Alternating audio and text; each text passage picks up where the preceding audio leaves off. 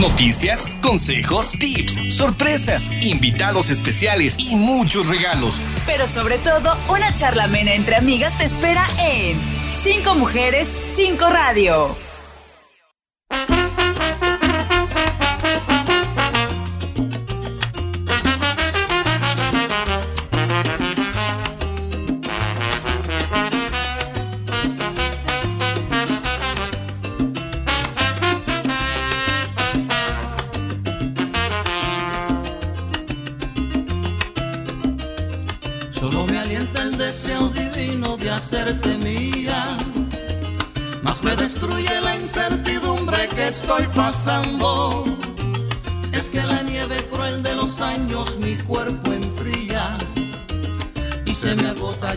Paciencia por ti esperando.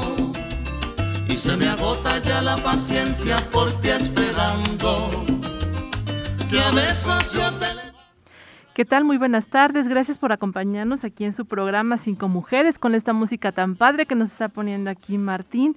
Recuerde que nos gusta hacer su compañía a la hora de la comida. A nombre de nuestra directora de Silvia de Julián, nos saluda Cecilia Martínez y les agradece que nos acompañe en esta hora que, bueno, vamos a tener un invitado de lujo. Y también recuerde que usted nos puede sintonizar por la HR 1090 de AM o también nos puede ver en Instagram como la HR.mx. Las redes de Cinco Mujeres son en Twitter, eh, estamos como arroba 5-mujeres y en Instagram también nos encuentra como Cinco Mujeres o también en revistaúnica.com.mx y también el Twitter de nuestra amiga Silvia de Julián es arroba Silvia de Julián. Y bueno, pues es el martes 31 de enero, se nos está yendo el año rapidísimo, está concluyendo nuestro primer mes de este 2023 y de esta manera estamos iniciando nuestro programa Cinco Mujeres.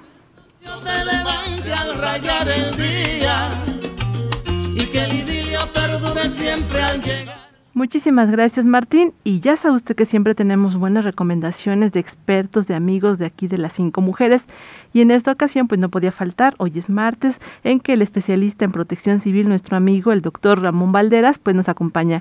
¿Qué tal doctor? ¿Cómo está? Muy buenas tardes.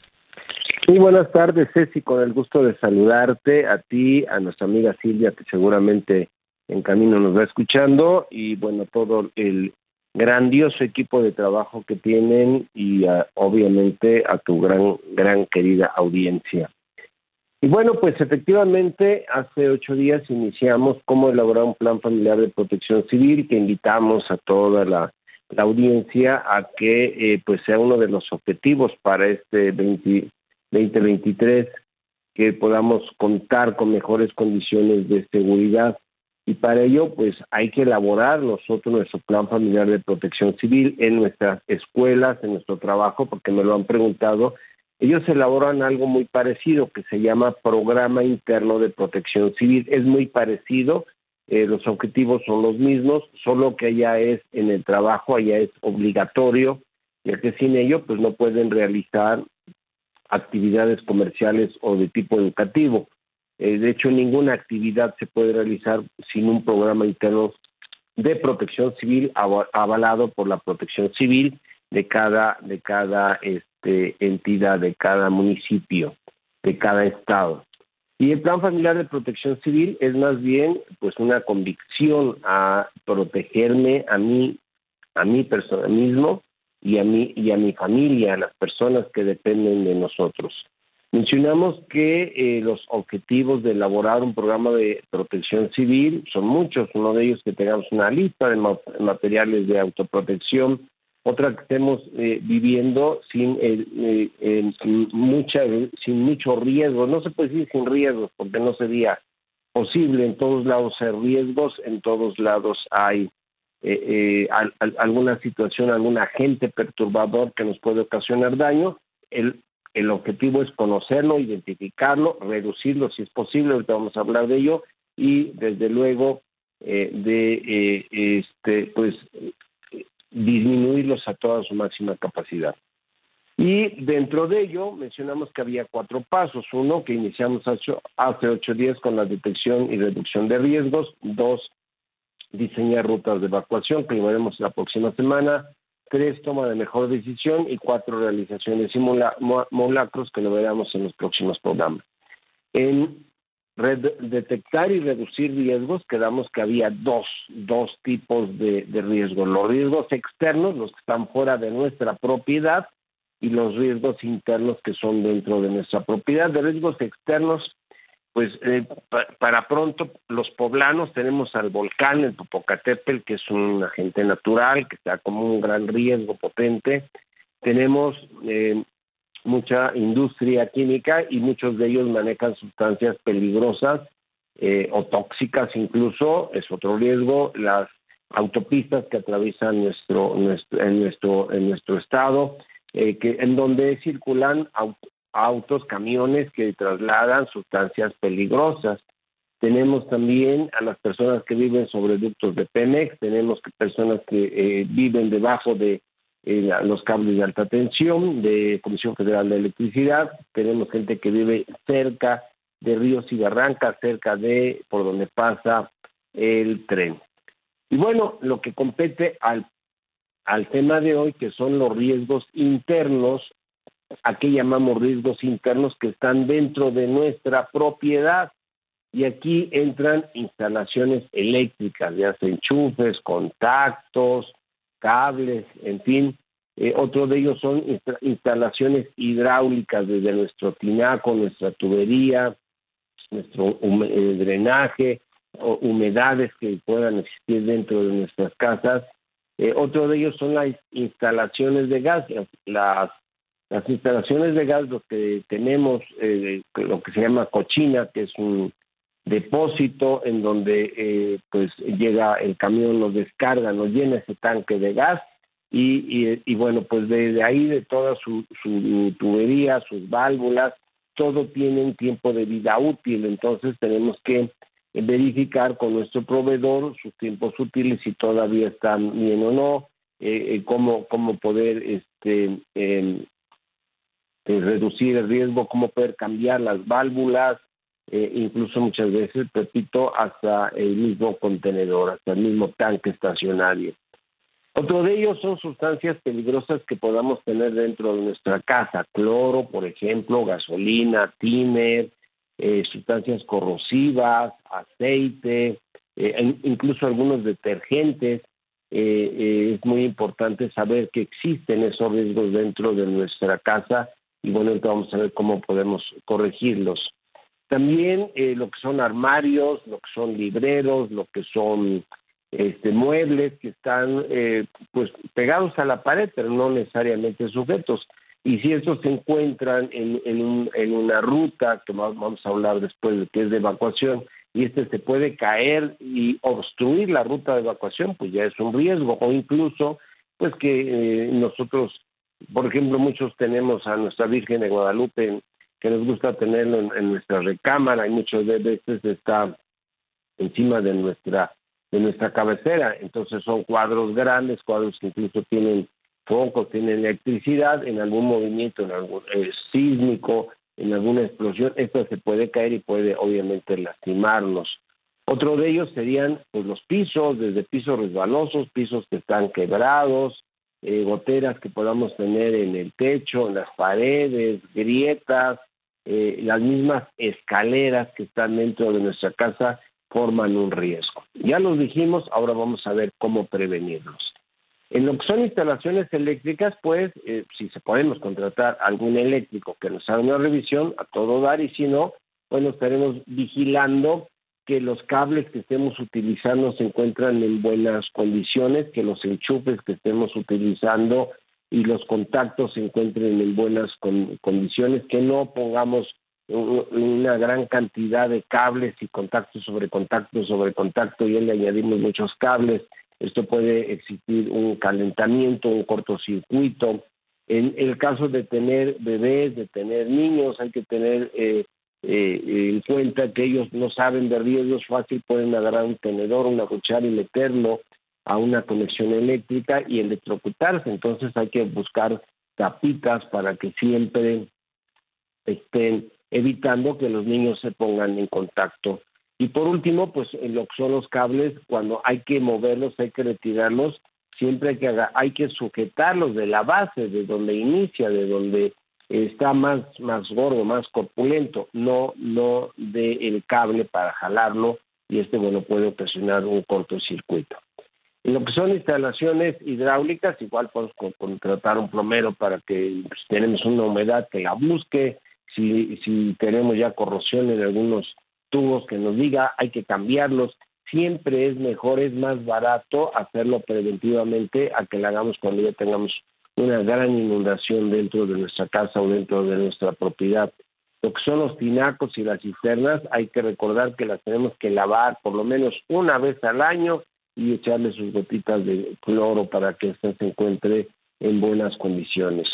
En lo que son eh, instalaciones de gas es muy fácil agarrar una enjabonadura y todo lo que son los, las uniones de, de los tubos, a donde doblan, a donde se unen, a donde existe alguna ah, conexión, echar la enjabonadura y verificar si no saca burbujitas. Saca burbujitas, bueno, tenemos ahí ya una fuga, tenemos un gran riesgo y llamar así, aquí sí a un especialista para que haga el cambio correspondiente.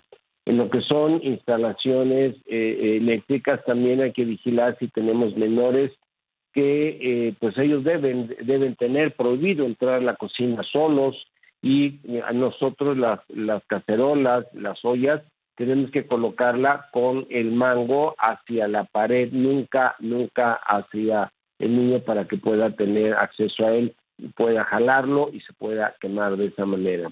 En lo que refiere a sustancias peligrosas, sustancias químicas dentro de nuestra casa, pues lo ideal es que contemos con un armario con llave, esto es muy importante, y obviamente con un candado, eh, eh, y que podamos colocarlos en ese lugar y siempre con candado.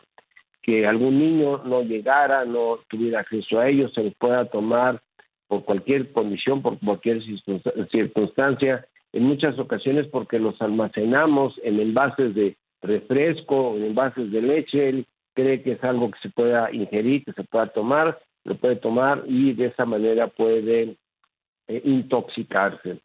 Y por otro lado tenemos a lo que son los pisos. Los pisos, si están resbalosos, es mejor, eh, y sobre todo los que están al intemperie, que llegan a perder esa, esa eh, que tienen para que no sean resbalosos, bueno, pues hay, hay necesidad que cambiarlos. Es más, más barato cambiarlos eh, a que pase alguien en su familia, una persona mayor, un niño, se resbale, se golpee la cabeza, termine en el hospital, hagan una cirugía y obviamente es más caro y esto si es que logramos salvarle la vida. Lo que son las escaleras, eh, y si tenemos menores de edad, tenemos que tener eh, eh, unas puertas, tanto a la subida como a la bajada de las escaleras, para que el niño no pueda ni subir ni bajar, salvo que nosotros le abramos la puerta. Claro, hay niños muy, muy trapecistas, muy, muy traviesos, que también le ponemos la puerta y se la saltan. Ellos ven cómo, pero se la saltan. Pero bueno, eso quiere decir que siempre tiene que haber una supervisión de un, un adulto en esas condiciones. Y si tenemos, y si tenemos eh, grietas, si tenemos eh, eh, algunas partes de nuestra casa en donde escurre agua, donde tengamos señas de humedad, bueno, fíjense que ese es el momento, lo que es enero, bueno, enero ya terminó, febrero, marzo y abril son los tres meses que tenemos para poder, este, para poder cuidar esas, esas goteras. Ese es mi comentario. Sí, doctor, como siempre muy atinado, de verdad muchísimas gracias por porque cada martes nos orienta y sobre todo tener precaución con todas las, las incidentes que podemos tener dentro y fuera del hogar. Mi querido doctor, le mandamos un abrazo de parte de nuestra querida amiga Silvia de Julián y su servidora, el doctor Ramón Valderas, especialista en protección civil. Un abrazo, Ceci, y buen provecho a nuestros amigos que están tomando los sagrados alimentos. Usted también un abrazo y bendiciones. Martín, ¿qué te parece si vamos a nuestro primer corte, por favor? La gente olvidará lo que dijiste, olvidará lo que hiciste, pero nunca olvidará cómo les hiciste sentir. Estás en Cinco Mujeres, Cinco Radio. Regresamos. Comparte con nosotros tu opinión al 222-273-3301 y 02. Cinco mujeres, cinco radio.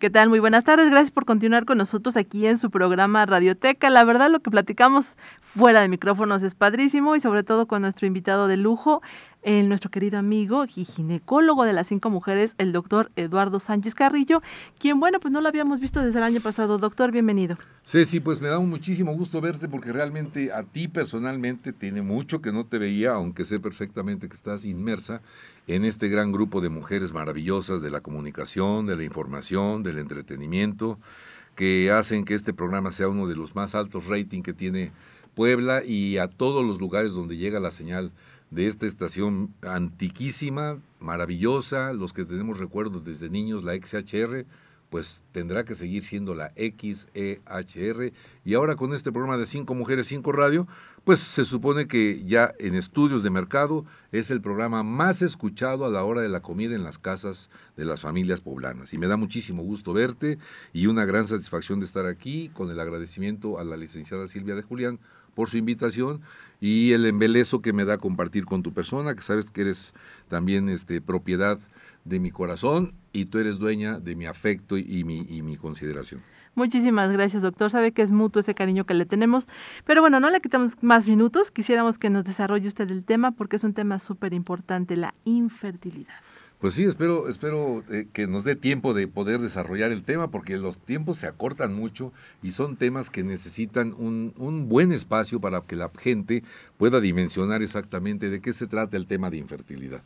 Bueno, eh, anteriormente, y quiero decir hace unos 50 años, en la especialidad de ginecología y obstetricia, en, en, los aspectos de reproducción humana, se llamaba esterilidad. Y había esterilidad cuando la paciente no se podía embarazar y algunos autores dijeron que infertilidad era aquella mujer que se embarazaba pero que abortaba. Y entonces la Organización Mundial de la Salud acuñó en, las federaciones y confederaciones eh, latinoamericanas, americanas, europeas, en que el tema eh, en canasta, o sea, el tema de desarrollo del libro, ahora se llama infertilidad.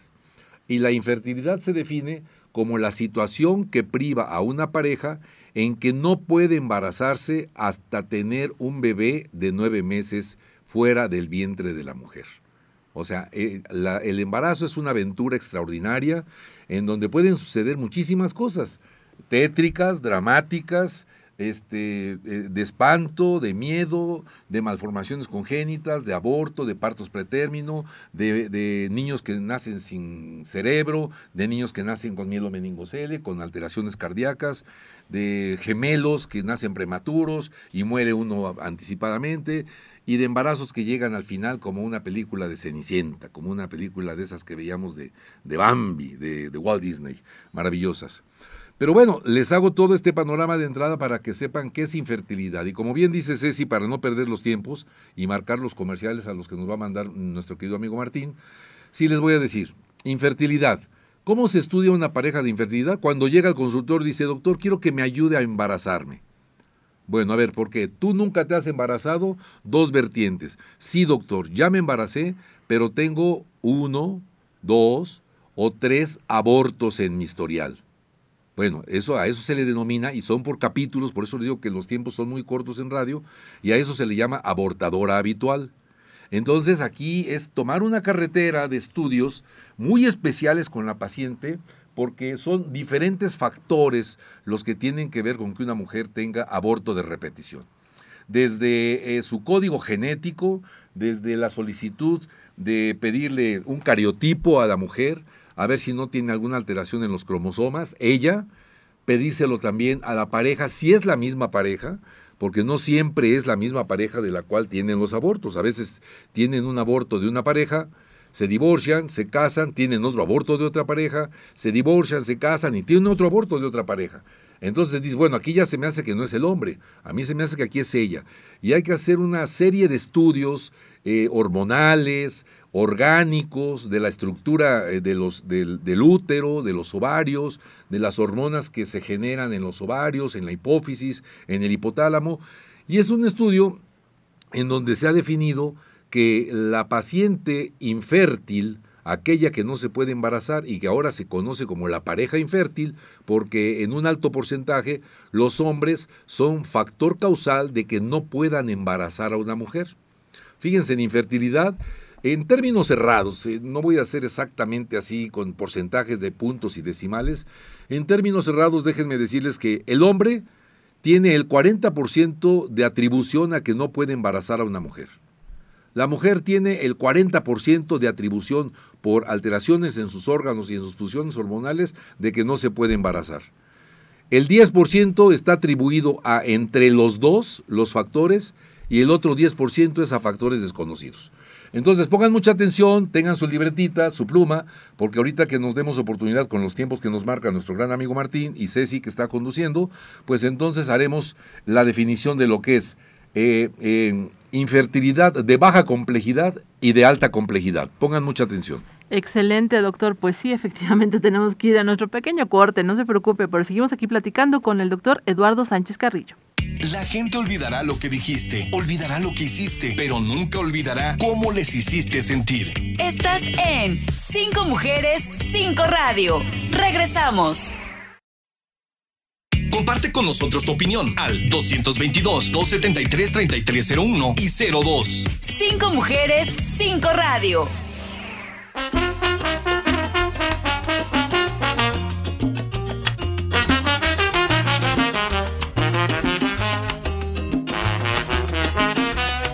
Así es, continuamos aquí en su programa Cinco Mujeres con una super entrevista con nuestro especialista, el ginecólogo Eduardo Sánchez Carrillo. Bien, Ceci, entonces, bueno, qué bueno que lo apuntaron, ¿verdad? ¿Qué dije al final? Entonces, dos capítulos de lo que es la infertilidad. Atender asuntos de baja complejidad y de alta complejidad. Todos los ginecobstetras que no tenemos la especialidad de eh, biología de la reproducción, tenemos la capacidad de manejar los casos de las mujeres y hombres hasta el nivel de la baja complejidad. Y entonces, aquí voy a definir que se comienza. Cuando una pareja llega y dice, no me puedo embarazar, teniendo abortos como antecedentes o nunca habiéndose embarazado, lo primero que se tiene que hacer, muchachas, o pongan mucha atención, y los jóvenes también, es que debemos estudiar al varón. Entonces, primero hay que pedir una espermatobioscopía y de ser posible que se pida una espermatobioscopía con biólogos de reproducción que tienen aparatos específicos para ver los criterios de Kruger que están definidos en la Organización Mundial de la Salud, en las guías de práctica clínica, y que tiene que ver con los aspectos de los espermatozoides estudiados después de una eyaculación. Entonces al varón hay que mandarlo al laboratorio, se debe de masturbar, depositar los espermatozoides en un frasquito estéril y en menos de 10 minutos dejarlos en el mostrador para que pasen a proceso de investigación. ¿Cuáles son los criterios básicos para ver una espermatobioscopía? Bueno, hay que ver entonces el volumen. ¿Qué cantidad de mililitros se expulsan en una eyaculación? Segundo, hay que ver la acidez o la alcalinidad, que es un término muy difícil de explicar para la población, pero que tiene que ver con la concentración de iones de, de pH. El tercero, ¿qué cantidad de espermatozoides están expulsando? Y los criterios de Kruger ahora se han modificado, pero diametralmente. Antes se pedía que fueran más de 80 millones y ahora nada más se pide con que tengan 20 millones eh, expulsados, ya pueden tener aspecto de fertilidad. Otro, ¿qué estructura tienen los espermatozoides? A ver, la estructura tiene que ver si tienen bien conformada la cabeza, el anillo o cuello y la cola o flagelo. Estructura. Ahora vamos a ver la motilidad. ¿Cuántos de ellos se mueven? y tienen movilidad rápida o movilidad lenta? ¿Cuántos de ellos salen muertos? ¿Y cuántos de ellos no se mueven? La viscosidad es otro de los aspectos que tenemos que calificar con los biólogos de reproducción. Y entonces nos dicen, mira, este hombre con estos criterios que tiene el 5%, el 4%, el 7% de algunos de los aspectos que estoy mencionando, pues es un varón que puede fecundar a una mujer. Entonces como que le ponemos palomita al hombre, pero no debemos comenzar a estudiar a la mujer primero. A ver, te voy a pedir perfil hormonal. A ver, estradiol, progesterona, folículo estimulante, FSH, eh, eh, prolactina, este, eh, hormona antimiolerana, ultrasonido, perfil ovárico, ultrasonido ovárico. Este, no, no, no, no, no, no, espérense. Primero, a ver, ya tengo la espermatobioscopía y sé que el varón no tiene este problema de no poder fecundar a la mujer, entonces me voy con la mujer. Y en la mujer me voy en orden. Primero tengo que estudiar el Papa Nicolau, cuello. Después voy a estudiar el útero en un ultrasonido para ver si no tiene miomas. Voy a preguntarle en su historia clínica si está menstruando cada mes. Una mujer que menstrua cada mes es una mujer que está ovulando. No hay que hacer tantos estudios. Puede estar ovulando y tener miomas. Sí, eso puede pasar. Puede estar ovulando y tener ovario poliquístico. Sí, algunas de ellas. Algunas otras que tienen ovario poliquístico no van a menstruar regularmente y no van a ovular. Después de ello vamos a ver las trompas. A ver, tuve muchas infecciones pélvicas, doctor. Yo cada rato tuve garnerela, leptotrix, tricomona, candidiasis, mobiluncus. Y, normalmente me hacía papá Nicolau y me encontraban infección genital. Bueno, esas pacientes hay que pensar muy bien si no tienen taponamiento de las trompas. Entonces el hombre tiene muy buenos espermatozoides, pero no están pasando los espermas al tercio medio de la trompa, que es donde es la fecundación. Y las tienen taponeadas, como si fuera un chorizo con su nudito, su nudito, su nudito. Está escrito en la literatura que algún factor, y no necesariamente es para todas las mujeres, que tienen algún tipo de animales, puede ser que tengan infecciones escondidas de un grupo que se llama infecciones virales, en un compuesto que se define con siglas de TORCH. Y TORCH eh, lo desglosamos para decir que son infecciones genitales eh, que tienen que ver con toxoplasma, citomegalovirus, herpes y rubeola. TORCH se llama. A la paciente a veces le pedimos una prueba de sangre de TORCH y nos sale con titulaciones muy altas. Eso quiere decir que la paciente seguramente tiene achorizadas las trompas y entonces no se va a poder embarazar de manera natural. Y después voy a decirles cuáles son los recursos para hacer fertilización in vitro, que son eh, eh, atenciones de alta complejidad y que tienen que ver nada más en los centros de biología de reproducción. Entonces nosotros hacemos el análisis de los resultados que tiene el hombre, le ponemos palomita. Si tiene alteraciones en los espermas de producción, movilidad, estructura, cantidad, etcétera, pues lo mandamos con el urólogo. Y el urólogo va a saber si le va a dar antibióticos, le va a dar antiinflamatorio, va a revisar si no tiene varicoceles, que son venas inflamadas que están rodeando al epidídimo y al testículo y que impiden la producción o el paso de espermatozoides. Van a ver si no tiene hernias inguinales van a ver si su testículo está funcionando perfectamente bien con la red de Haller y los túbulos seminíferos. Y aunque son términos muy médicos, pues eso es lo que tenemos que estudiar. Entonces lo mandamos con el urólogo. A ver, encárgate de este muchacho.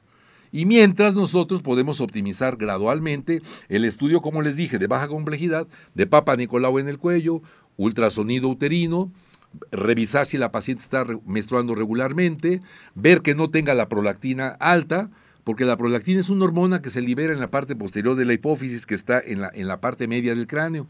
Y a veces las pacientes que tienen elevación de la prolactina, la hiperprolactinemia, que es elevación de esta hormona, bloquea la función de los ovarios y entonces no puede ovular la paciente. Y puede estar menstruando mensualmente. Pero si trae elevada la prolactina, hay que bajarla con medicamentos y en ocasiones cuando tiene arriba de 60, 80 nanogramos, porque la prolactina debe de ser prácticamente de 7 a 27 nanogramos.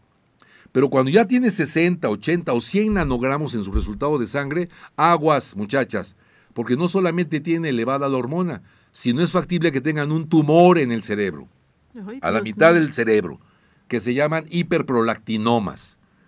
Y para ello hay que tomar una radiografía lateral de cráneo, para que los expertos que sabemos leer cómo es la silla turca donde está puesta esta hipófisis, veamos si está crecida. Debe de medir 7-8 milímetros y cuando mide más de 12 milímetros debemos de pensar que es un adenoma hipofisiario y calcular nosotros si con medicamento vamos a bajar la producción de prolactina o la mandamos directamente con neurocirugía para que se la quite.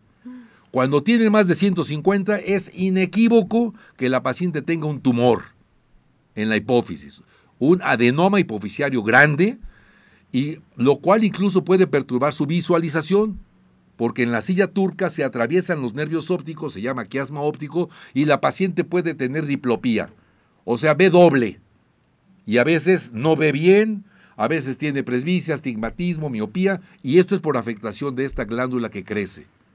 ¿Por qué crece? Son cosas idiopáticas. Idiopática en, en la terminología médica quiere decir eh, sucesos que se presentan en una mujer sin razón de ser, y en un hombre también. Son idiopáticos. Si ustedes se dan cuenta, el tema da para que nos encarreremos de aquí a las 6 de la tarde. Sin embargo, pues estoy, hablando a una velocidad tremenda, siendo lo más explícito posible, pero para que ustedes tengan la idea de que cuando vayan con un ginecólogo, nada de que, a ver, te voy a pedir todos los estudios habidos y por haber. No, no, no. El médico debe ser ético, debe de conocer los criterios de la baja complejidad y llegar. Si la paciente tiene tapadas las trompas, si la paciente tiene miomas internos, si la paciente tiene miomatosis, pues atender exactamente la cuestión orgánica. Si, hay, si tiene bridas, que son como redes que están pegadas dentro del útero porque le hicieron legrados muy cruentos en sus abortos, hay que mandarla con un endoscopista. Y los endoscopistas son los que hacen exactamente las revisiones histeroscópicas, en donde meten un tubito dentro del útero y liberan todas esas bridas que están para que el endometrio, la capa interna, esté libre y los espermas puedan pasar. Y por último, si la paciente en nuestro, en nuestro consultorio de los ginecobstetras que no tenemos de especialidad de biología de reproducción, sabemos que tiene que pasar a alta complejidad, hasta entonces la mandamos a biología de reproducción en los centros de reproducción humana para que pueda haber una estimulación ovárica, que pueda haber captura de ovocitos a través de una punción del fondo de saco a través de la vagina, que pueda haber una inseminación in vitro, que se conoce como inseminación intracitoplasmática, y entonces dos opciones. Si tiene liberadas las trompas, pero los espermas mueren en la cavidad vaginal, entonces se hace un depósito de espermas dentro de la cavidad vaginal. Y eso se llama inseminación espermática intrauterina. Pero si no es posible el paso de estos espermas por la trompa, entonces hay que hacer una inseminación de embriones. Y normalmente la regla de biología de reproducción dice que hay que depositar dos o tres embriones en cada evento, en cada intento, porque Casualmente el reporte internacional es de que de los dos o tres embriones que meten, uno o dos se fragmenta, se rompe, se destruye y entonces no evoluciona. Eh, las estadísticas internacionales y nacionales, eh, no, tengo autoridad para dar yo una cifra que tenga un sustento eh, dogmático, pero por la experiencia que tenemos en los comentarios que hacemos en los colegios nacionales y estatales, es que de cada 100 mujeres que se embarazan, fíjense bien lo que les digo, 39 o 42 mujeres van a lograr un embarazo después de las 20 semanas. Y las otras mujeres, el 60%, van a embarazarse y van a abortar. O van a embarazarse y van a tener parto pretérmino. Y las estadísticas, bueno, pues hay que meternos a las estadísticas de biología de reproducción. Si ustedes buscan ahí en cualquier link, hay que saber discriminar, pero meterse a un England Journal, a un Elsevier, que son revistas muy prestigiadas de estadísticas nacionales e internacionales, pues verán que la biología de reproducción no siempre es tan exitosa y tampoco por este comentario estoy desacreditando el trabajo de los compañeros que manejan biología de reproducción. Muchos centros de biología de reproducción se anuncian, ¿no? No, venga usted aquí, le vamos a, reproducir su em, embarazo, usted va a tener a término y todo. A ver, pregúntenles, ojalá haya, haya mujeres que en un programa que repitamos de estos hablen y que digan cuántos intentos tuvieron de inseminación artificial y cuántas tuvieron un bebé. Pero me gustaría que hablaran las que no lo tuvieron. Claro. Porque son mucho más mujeres las que no logran un embarazo a término que las que lo logran. No estoy hablando de ningún centro de biología de reproducción en especial, estoy hablando de lo que se publica en la literatura nacional e internacional, Ceci. Sí, solamente les estaba yo recordando, no les dimos el número de WhatsApp para sus dudas sobre este tema, que es el 22 27 07 68 61, por si tienen alguna duda relacionada con el tema. Lo repito, 22 27 07 68 61, porque estamos platicando con nuestro experto en este tema de infertilidad, con el doctor Eduardo Sánchez Carrillo. Les repito el número para sus mensajes por WhatsApp, 22 27 07 08 61. Martín, ¿qué te parece si vamos a nuestro último corte, por favor?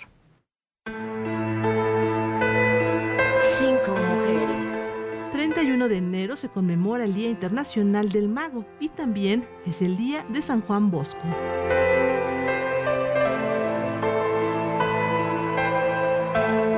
La gente olvidará lo que dijiste, olvidará lo que hiciste, pero nunca olvidará cómo les hiciste sentir. Estás en Cinco Mujeres, Cinco Radio. Regresamos. Comparte con nosotros tu opinión al 222-273-3301 y 02. Cinco mujeres, cinco radio.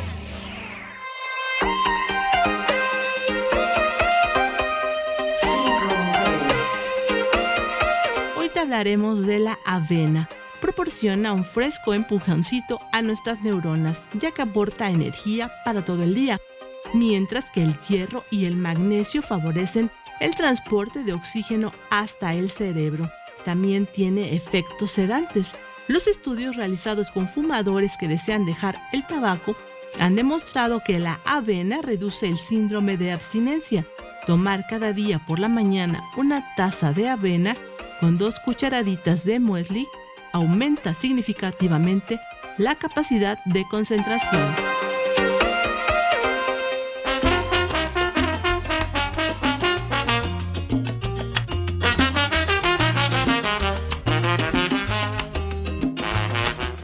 Así es, continuamos, tenemos un súper invitado, la verdad que padrísimo estar platicando con un experto como usted, el doctor Eduardo Sánchez Carrillo, ya tenemos una preguntita, doctor, si me lo permite, dice, ¿hasta qué edad una mujer puede lograr un embarazo? Le agradecemos a la terminación 7084.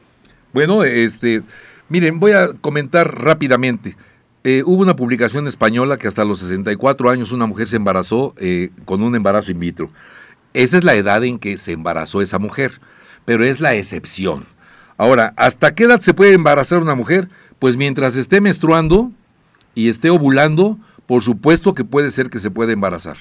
Hay mujeres que se embarazan a los 47 años, a los 48, pero por supuesto con los riesgos inminentes de esas edades cromosómicas, ¿verdad?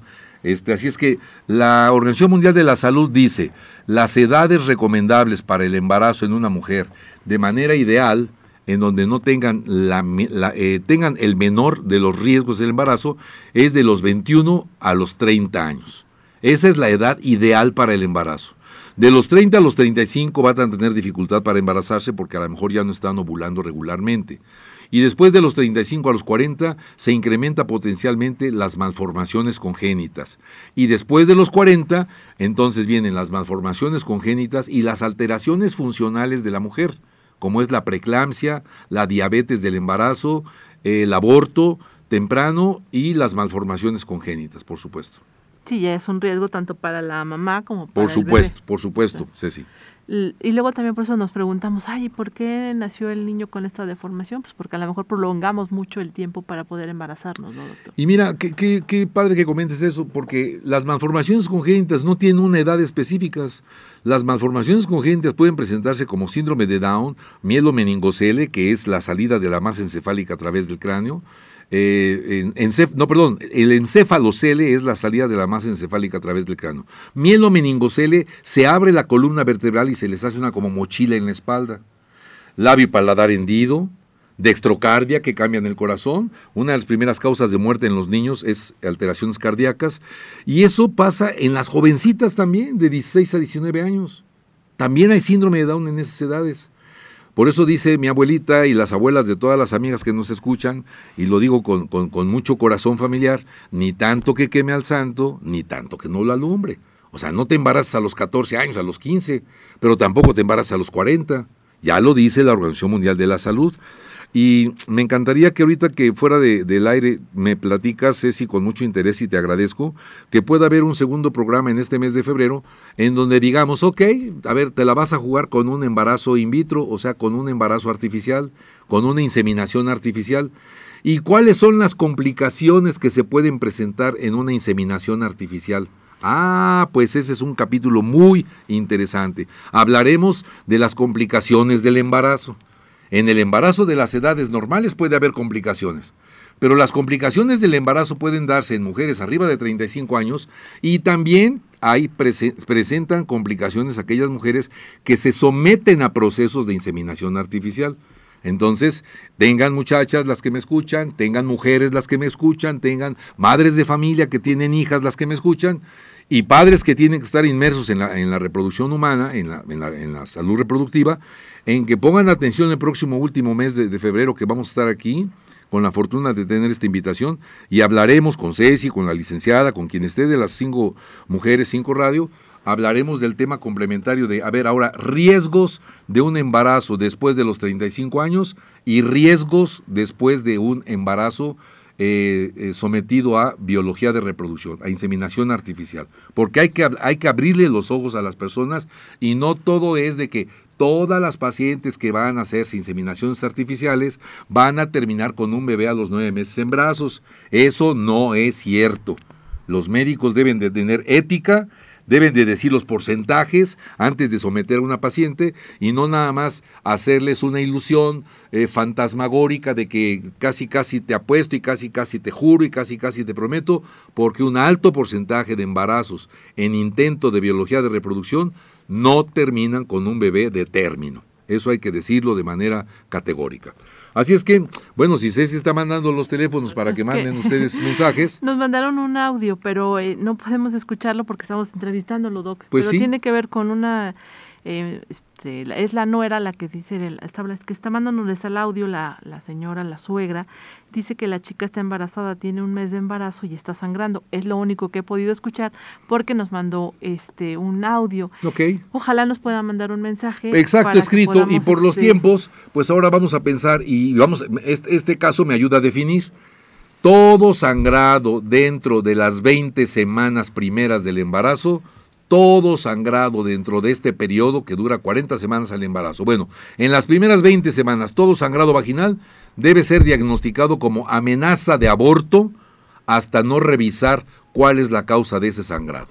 Entonces, qué lamentable que si tiene un mes de embarazo y está sangrando, señora, eso se llama amenaza de aborto, tiene que revisar el ginecólogo y aguas, todo sangrado en el embarazo debe ser revisado con espejo vaginal algunos médicos lo primero que hacen es dar progesterona, hacer ultrasonido, mandar inyecciones, mandarla a reposo y no, nunca les ponen un espejo vaginal.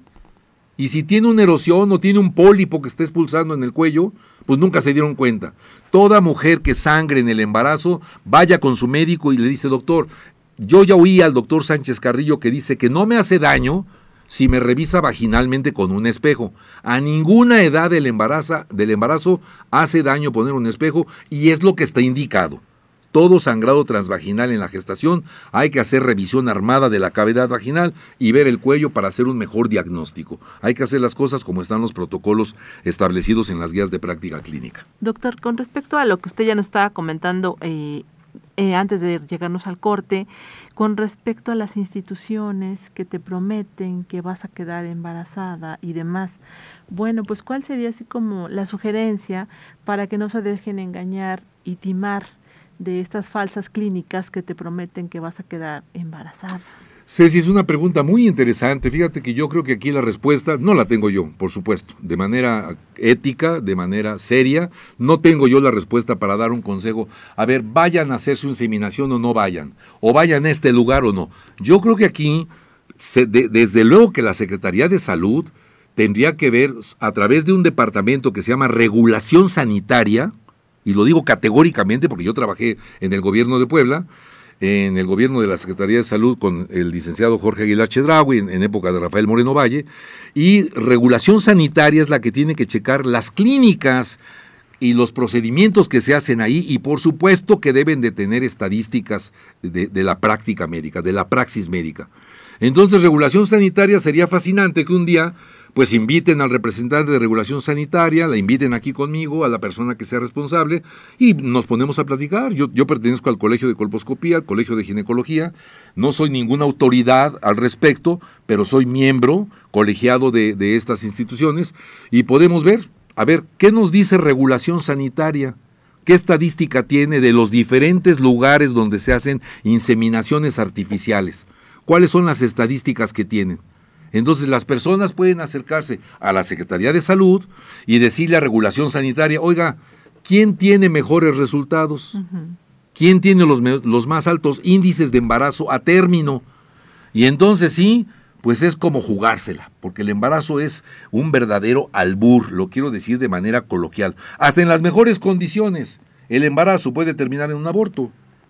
Y el embarazo puede terminar con una malformación congénita. Y el embarazo puede terminar con una diabetes gestacional. Y en el embarazo se puede desarrollar hipertensión arterial como preeclampsia y eclampsia. Y entonces el embarazo no es un sueño garantizado en donde todo sea maravilloso. Un buen control prenatal un, obstetra que se base en las guías de práctica clínica va a evitar que la paciente tenga menos problemas y complicaciones durante estas 40 semanas lunares de gestación o nueve meses de calendario galvánico, con lo establecido de que cada mes en los primeros seis meses, cada 15 días el séptimo y octavo día y cada semana en el noveno mes hay que estar con el control prenatal de las pacientes, con los estudios programados de biometría general de orina, química y ultrasonidos. Doctor, ah, perdón por la interrupción, pero ya nos están mandando, ya se acabó nuestro programa. Eh, ¿Algún número donde podamos consultarlo a usted, por favor? Sí, por supuesto, Ceci, el 22 22 25 71 71. Lo repito, 22 22 25 71 71. Ahí tienen informes de nuestros servicios y con mucho gusto a sus órdenes. Muchísimas gracias. Es un placer platicar con el doctor Eduardo Sánchez Carrillo, quien estuvo aquí con nosotros en Cinco Mujeres. Y bueno, nos escuchamos el día de mañana. Muchísimas gracias, doctor. A nombre de nuestra directora Silvia de Julián, muy buenas tardes. En Cinco Mujeres por Cinco Radio queremos compartir nuestro día a día contigo. Porque más que una revista radiofónica, somos tus amigas. Cinco mujeres, cinco radio.